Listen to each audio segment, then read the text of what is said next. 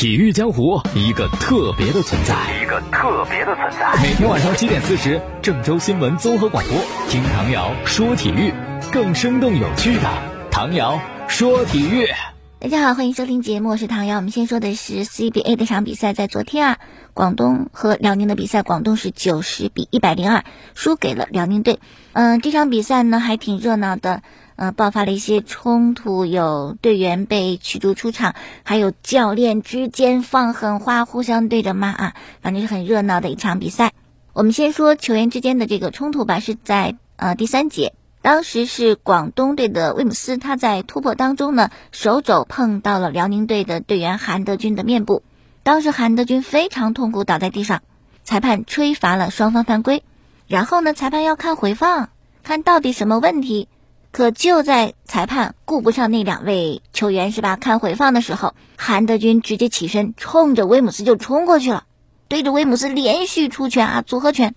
然后呢，赶紧的双方队员把这两人给拉开。那这个时候呢，裁判也看完回放了，判罚双方犯规，威姆斯、韩德君都被驱逐出场。然后这事儿发生以后呢，有媒体说，韩德君呢一直是脾气很好的球员。罕见发怒，一定是被威姆斯一肘子啊打得太狠了。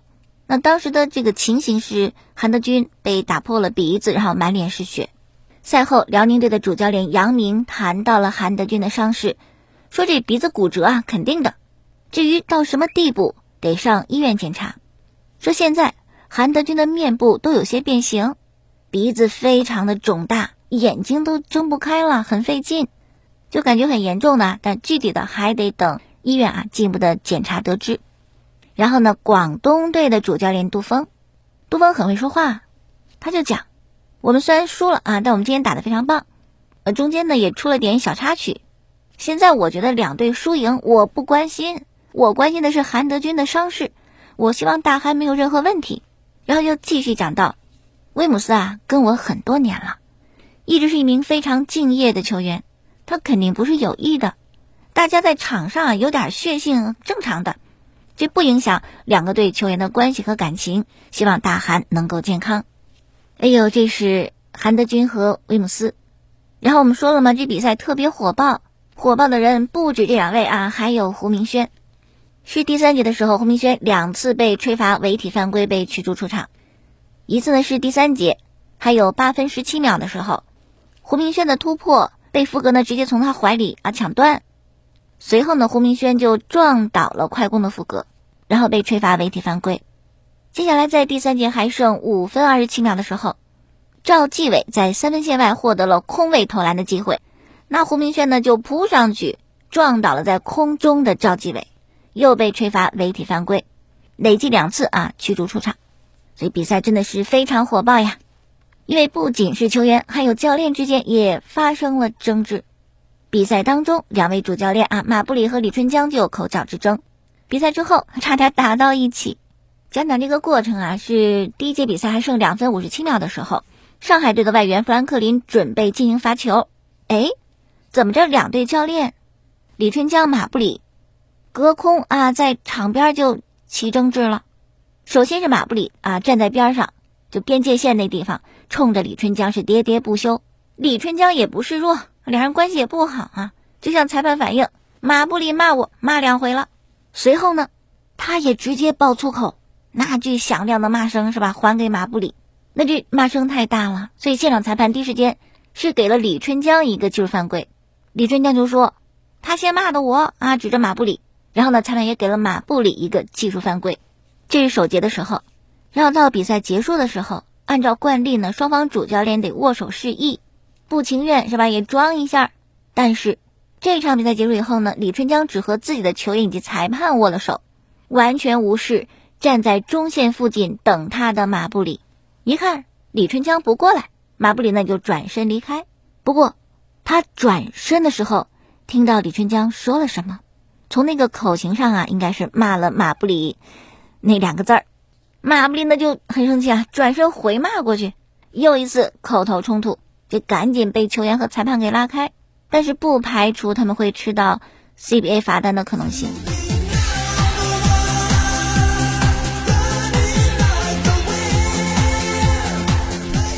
太难看了，这个事情是吧？不过呢，想到李春江、马布里这恩怨持续了十几年，好像也能理解他们在昨天比赛当中的一些表现。讲一讲啊，这个马布里跟李春江呢是老冤家，不仅是双方当教练的时候，马布里当球员的时候，他就没少跟李春江发生一些争吵。那接下来呢，就帮着大家回顾一下啊。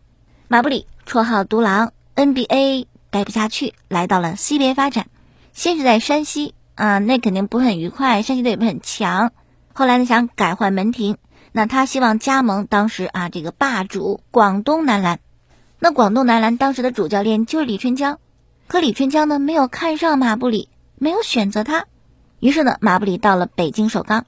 也由此拉开了两人之间的恩怨，是吧？你看不上我，我我也不喜欢你。也正因为有这么一件事儿，所以二零一到二零一二赛季开始，是吧？代表北京首钢出战的马布里，每次遇到广东宏远，那就特别的亢奋，特别的激动。当时外界就调侃马布里，那就是吃饭睡觉打广东。我们知道那个小段子是吧？吃饭睡觉打豆豆，马布里就是吃饭睡觉打广东，根本不夸张啊。那么，北京首钢呢和广东宏远相遇在总决赛第一场的第三节，哎，出现了经典的一幕。就当时啊，李春江看到马布里，你那个小动作怎么那么多？于是呢，场边指导就告诉他的队员们，上去啊，干他们！上场不要下手，都给我上腿！你们懂不懂？哎，这番话呢就被直播出去了。李春江还有绰号叫李上腿，是吧？也从此成为北京球迷最讨厌的主帅啊，没有之一。最讨厌的就是他，也使得他和马布里的恩怨又继续下去。那当时马布里带领的北京首钢表现非常强势，就彻底终结了李春江执教的广东宏远的霸主地位。李春江也下课了啊，到了浙江队。然后呢，一三一四赛季，浙江广厦又在旧赛四分之一的比赛吧遇到了北京首钢，马布里、李春江再度碰面。我当时李春江做客首钢的主场五棵松的时候，那漫天的嘘声啊！哎，当时获胜的还是马布里，他率领巅峰时期的北京首钢淘汰了李春江的浙江广厦。然后呢，马布里就从北京北控退役嘛，又开始呃教练生涯。作为教练，也多次和李春江现场斗法，就一直是互相对着干的那种感觉。一直到了二零一九年的十一月。当时是马布里的北京北控战胜了浙江广厦。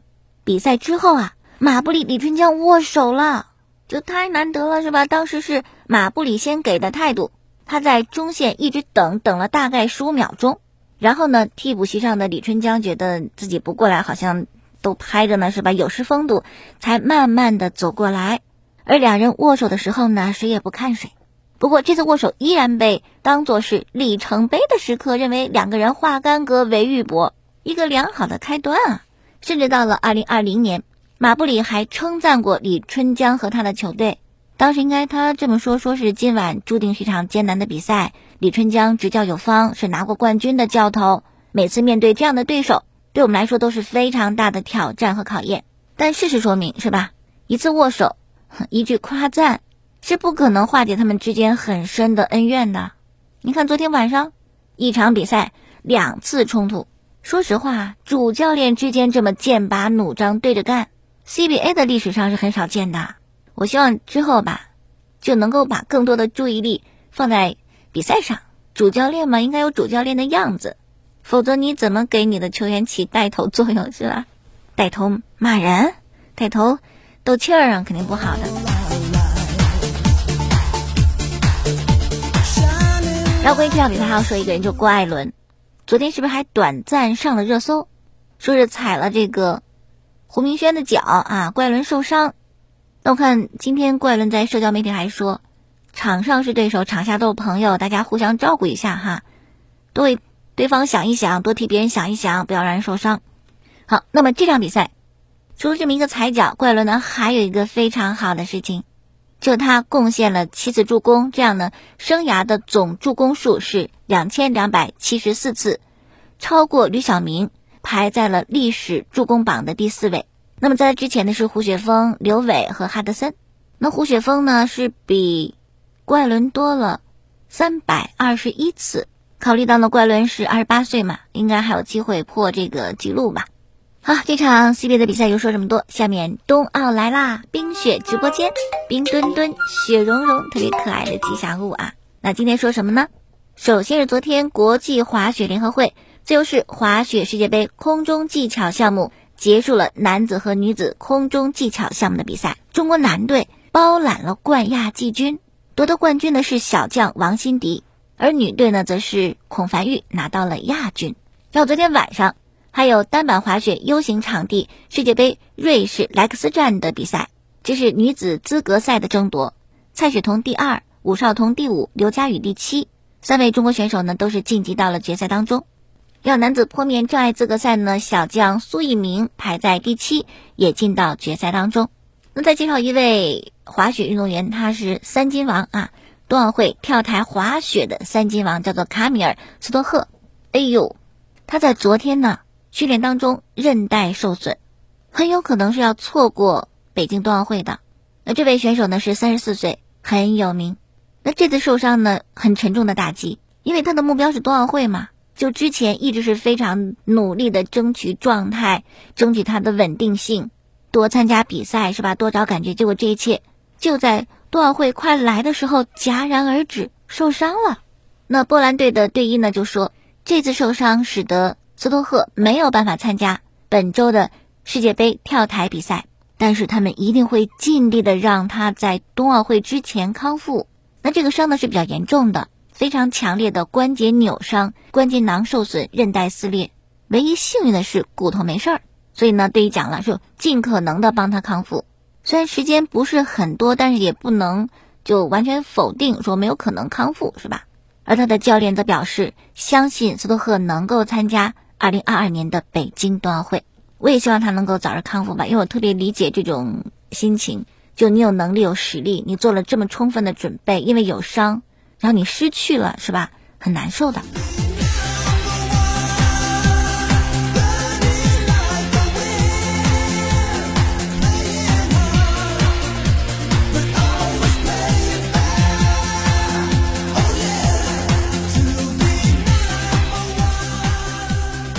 好了，再看啊，昨天咱们讲了非洲杯那么奇葩的比赛，这场比赛是马里对阵突尼斯，主裁判啊叫做杨西卡泽瓦。我们都知道，一场足球比赛的常规时间是九十分钟，还要再加一些补时。结果这位裁判呢，八十五分钟吹响了中场哨，后来就提醒他没到点呢，然后他就让比赛继续进行。结果到第八十九三分钟，啊，突尼斯队很生气啊，然后呢，球员离场。我不踢了，后来又开赛后发布会，然后呢，这个比赛的官方又又突然说，咱得继续踢呀，把那个补时给踢完。但突尼斯呢拒绝出场嘛，最终就确定马里一比零战胜突尼斯。那怎么回事儿？你水平再不行，你这作为也太低级了呀，是吧？那么今天，非洲杯裁判组组长法塔赫说，哦，杨西卡泽瓦他是中暑了。导致他处在很迷糊的状态，他就以为比赛是八十分钟结束，而不是九十分钟。那么也有人证实，比赛结束以后呢，这个裁判确实被送到医院，可能这个健康确实有问题吧。好，继续来说啊，曾经在北京国安效力的外援巴坎布，昨天晚上宣布加盟了法甲的马赛队。巴坎布呢，三十岁了吧？三十岁了应该是啊。一八年和比利亚雷亚尔解约以后呢，是到了北京国安。当时四千万欧元的转会费是创了纪录。去年的十一月三十号，国安宣布巴坎布离队。那在北京国安的时候呢，总共出场了八十七场比赛，五十八个进球，十五个助攻，帮着国安拿到过一座足协杯的冠军啊，足协杯，然后成为国安历史上的射手王，而且曾经还被巴萨看中。但是去巴萨的路上，巴萨说：“嗯，还有更合适的，你回去吧。”啊，他又回来了。但这次加盟。马赛也挺好的，因为如果当年能够去成巴萨的话呢，可以和梅西做队友，对不对？啊，可以和梅西同场比赛，嗯，但这次去法甲嘛，啊，到马赛不能和梅西做队友，但是可以做对手了，是吧？也还挺好的。然后英格兰的联赛杯半决赛的一场，利物浦对阿森纳，双方零比零踢平，利物浦啊是踢得不太好看，也很难打破僵局。为什么呢？因为马内萨拉赫参加非洲杯啦。所以利物浦的进攻真的就威力小了很多。这场比赛大部分时间多打一人的情况下，却没有任何打中目标的射门，而且传中质量也差，什么运动战角球啊处理的都不好，所以你看是吧？缺少大将就缺了很多东西。然后意大利杯巴弗利比赛，AC 米兰在主场三比战胜热那亚。然后今天 NBA 全明星第二轮的投票结果出来了，库里继续领跑，詹姆斯排在第二，还是这两位是吧？还是他们俩二人转？好了，今天就说这么多了，感谢收听节目之外，可以在网络上听节目，蜻蜓、荔枝、喜马拉雅搜索“唐瑶说体育”，明天我们再见。